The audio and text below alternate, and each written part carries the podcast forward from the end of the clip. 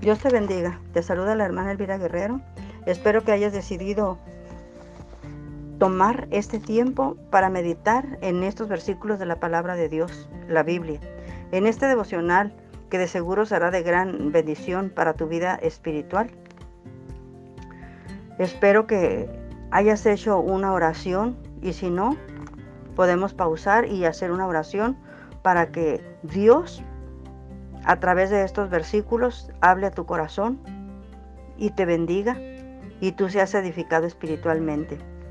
El devocional de hoy viernes 18 de agosto lleva por título Dios cuida a sus siervos y la palabra de Dios se encuentra en el libro de Hechos capítulo 23 versículos del 12 al 30 y la palabra del Señor dice así Venido el día, algunos de los judíos tramaron un complot y se juramentaron bajo maldición diciendo que no comerían ni beberían hasta que hubiesen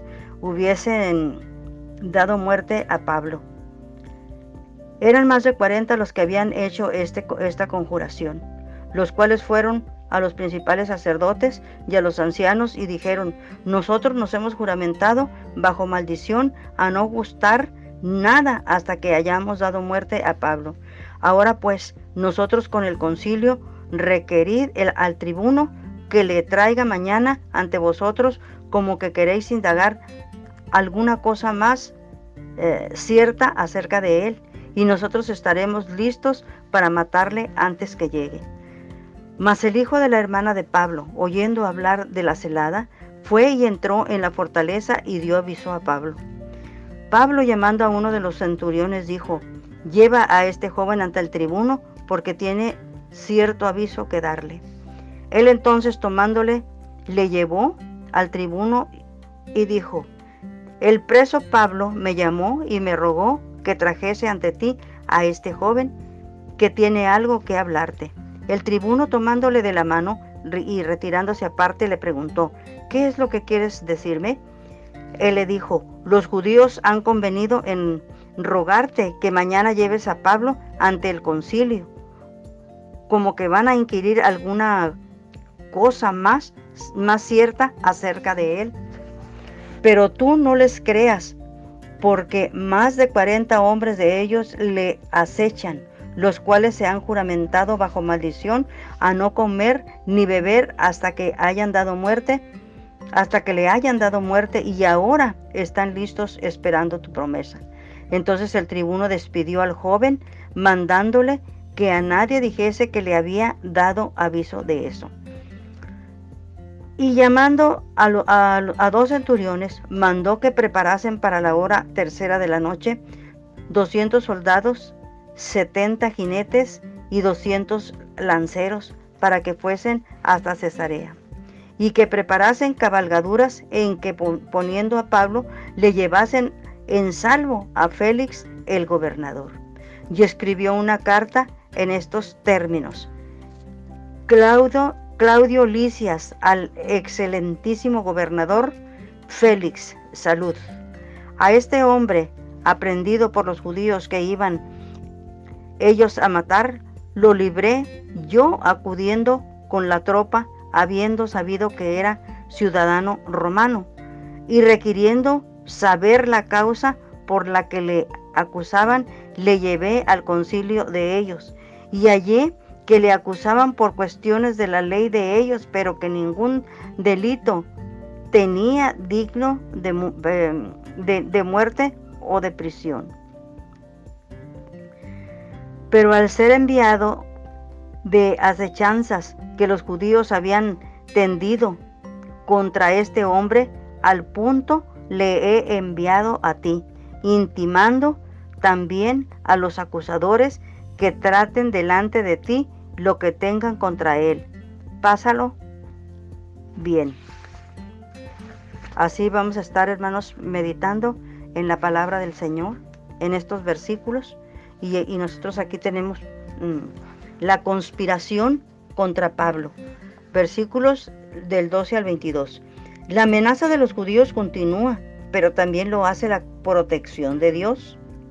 Algunos de los judíos traman un complot y se conjuramentan bajo, perdón, y se juramentan bajo maldición que no comerían ni beberían hasta que hubieran dado muerte a Pablo. Más de 40 personas han participado de este juramento. Si se habían unido para matar a Pablo, fue porque lo consideraban como una amenaza a su situación. Los judíos siempre han valorado los juramentos y el juramento de matar a, Pablo significa una firme determinación de matar al apóstol y no les importaba acarrear maldición si no lograban deshacerse de este siervo de Dios. Pero Pablo supera esta crisis gracias a un sobrino suyo que revela la emboscada de sus enemigos. Ciertamente Dios guarda y protege a los que tienen una misión que cumplir. Así nosotros vemos aquí en, los, en estos versículos. Pues el sobrino de Pablo le avisó que había una conspiración para matarlo. Se desconoce cuántos parientes tenía en Jerusalén. Seguramente su hermana vivía allí, lo que podría indicar que toda su familia se habría mudado de Tarso cuando Pablo era adolescente. La construcción griega de este versículo sugiere que su sobrino tenía casi 20 años. No sabemos cómo se enteró de la conspiración, pero sin duda el ambiente era propicio para asesinarlo. El, el tribuno actuó decisivamente para preservar la vida de Pablo. Cesarea era el cuartel general de la provincia. Pablo estaría protegido por el gobernador Félix. Félix había sido esclavo, pero se convirtió en gobernador de Judea en el 52 después de Cristo y fue destituido alrededor del 59 después de Cristo por manejar mal los conflictos entre los judíos y los gentiles en Cesarea. Pues eh, así es, ¿verdad? Entonces, nosotros podemos ver también aquí que para enviar a Pablo, para enviar a Pablo, el comandante toma medidas extraordinarias para salvar a Pablo, un, ciudadano romano, de la muerte. Instruye a dos centuriones a alistar a los soldados para la hora tercera de la noche, o sea, para las nueve eh, pasado meridiano, que puedan acompañar al apóstol a Cesarea.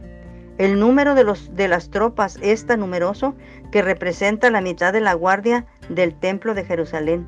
Les ordena salir por la noche para evitar cualquier ataque de parte de los conspiradores. El comandante toma medidas rápidas y sabias para proteger a Pablo, un hombre de Dios. Como si esto fuera poco, le escribe al gobernador Félix afirmando que Pablo es inocente. Pablo anhelaba ir a Roma su deseo es concedido al ser enviado al gobernador Félix en Cesarea. Cuán asombrosa es la providencia de Dios que protege y vela por sus siervos. Así es, porque Dios no se equivoca. No se equivoca, hermanos. Entonces, ¿qué tan numerosa es la tropa que, eh, que aquí el tribuno, ¿verdad?, manda manda para que vayan, para que vayan a acompañar a Pablo y lo dejen allá eh, con Félix, ¿verdad? Entonces, mm, nosotros podemos ver que, que Dios siempre está al pendiente de lo que, de lo que a sus hijos les, les acontece. Dios no se equivoca, Dios siempre está pendiente y Él es nuestro pronto auxilio en las tribulaciones, en todo lo que nosotros podamos eh, padecer aquí en la tierra, Dios siempre está al pendiente de nosotros. Entonces, nosotros podemos ver aquí que la carta, la carta de, Claudio Licias, el tribuno, se ajustaba al esquema de la época. ¿Qué quiere decir esto? Pues a un saludo, el asunto principal y una despedida las tres cosas que, una, que una carta, vamos a decir, lleva. Tal vez Lucas la reconstruyó a partir del, del recuerdo de Pablo o quizás él mismo la haya leído ante Félix y, y Pablo en Cesarea. La traducción de este versículo parece indicar que el tribuno lo libró de los judíos al enterarse de que Pablo era ciudadano romano. Pero la sintaxis nos, indica, la sintaxis griega permite inferir que primero lo salvó y luego, luego supo de su ciudadanía romana, como efectivamente sucedió. Y eso lo podemos ver en los capítulos 21 y 22.